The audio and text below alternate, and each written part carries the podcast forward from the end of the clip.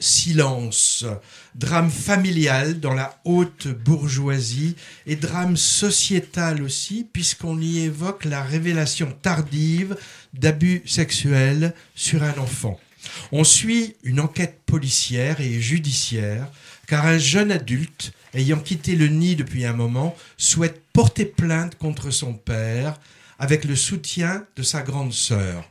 Donc suite à la déflagration qu'est la rupture du silence du titre, l'évolution psychologique de chacun des membres de cette famille qui va petit à petit se fissurer et montrer, le père qui se défend bec et ongle, la mère au courant mais qui pensait tout ça derrière eux, et la fratrie.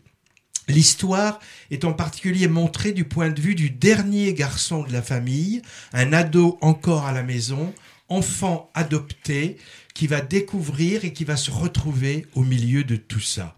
Film qui résonne évidemment avec l'actualité, où on évoque maintenant souvent la pédocriminalité, sujet longtemps resté dans l'ombre, hein, et en particulier les abus sexuels commis sur les enfants au sein de la cellule familiale ou par des proches, dans tous les milieux sociaux d'ailleurs, hein, nous disent les juristes et les sociologues.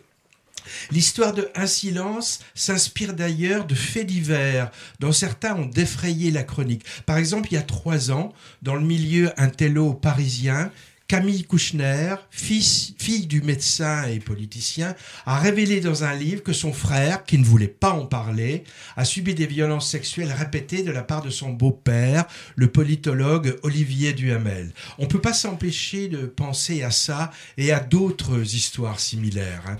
Alors le film n'est pas aussi manichéen qu'on pourrait le redouter pour un tel sujet forcément complexe.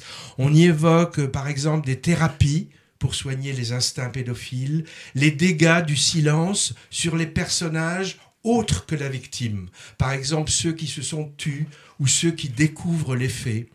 On y montre aussi le rôle ambigu des médias et, avec un sujet comme ça, Chabrol aurait été sans doute plus radical et méchant pour traiter cette histoire située dans un milieu bourgeois. Le réalisateur a volontairement évité de montrer le, le côté glauque du sujet. Maintenant, la caméra à bonne distance pour quelques scènes dérangeantes. C'était pas le cas, par exemple, dans le consentement récent, qui abordait un thème proche, tiré du réel aussi, mais traité euh, bien différemment.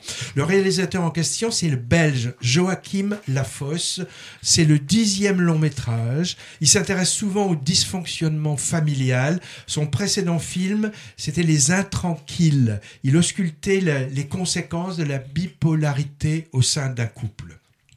Le rôle du père, peu sympathique et assez retors, car il a pour circonstance aggravante d'être avocat dans des affaires pédocriminelles, justement, est interprété tout en nuance et, détermination à la fois par Daniel Auteuil.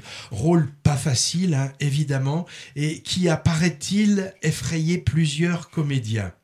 Euh, Emmanuel DeVos joue l'épouse et mère qui pensait le secret oublié. Tous les deux sont très bons, comme d'habitude pour ces deux comédiens.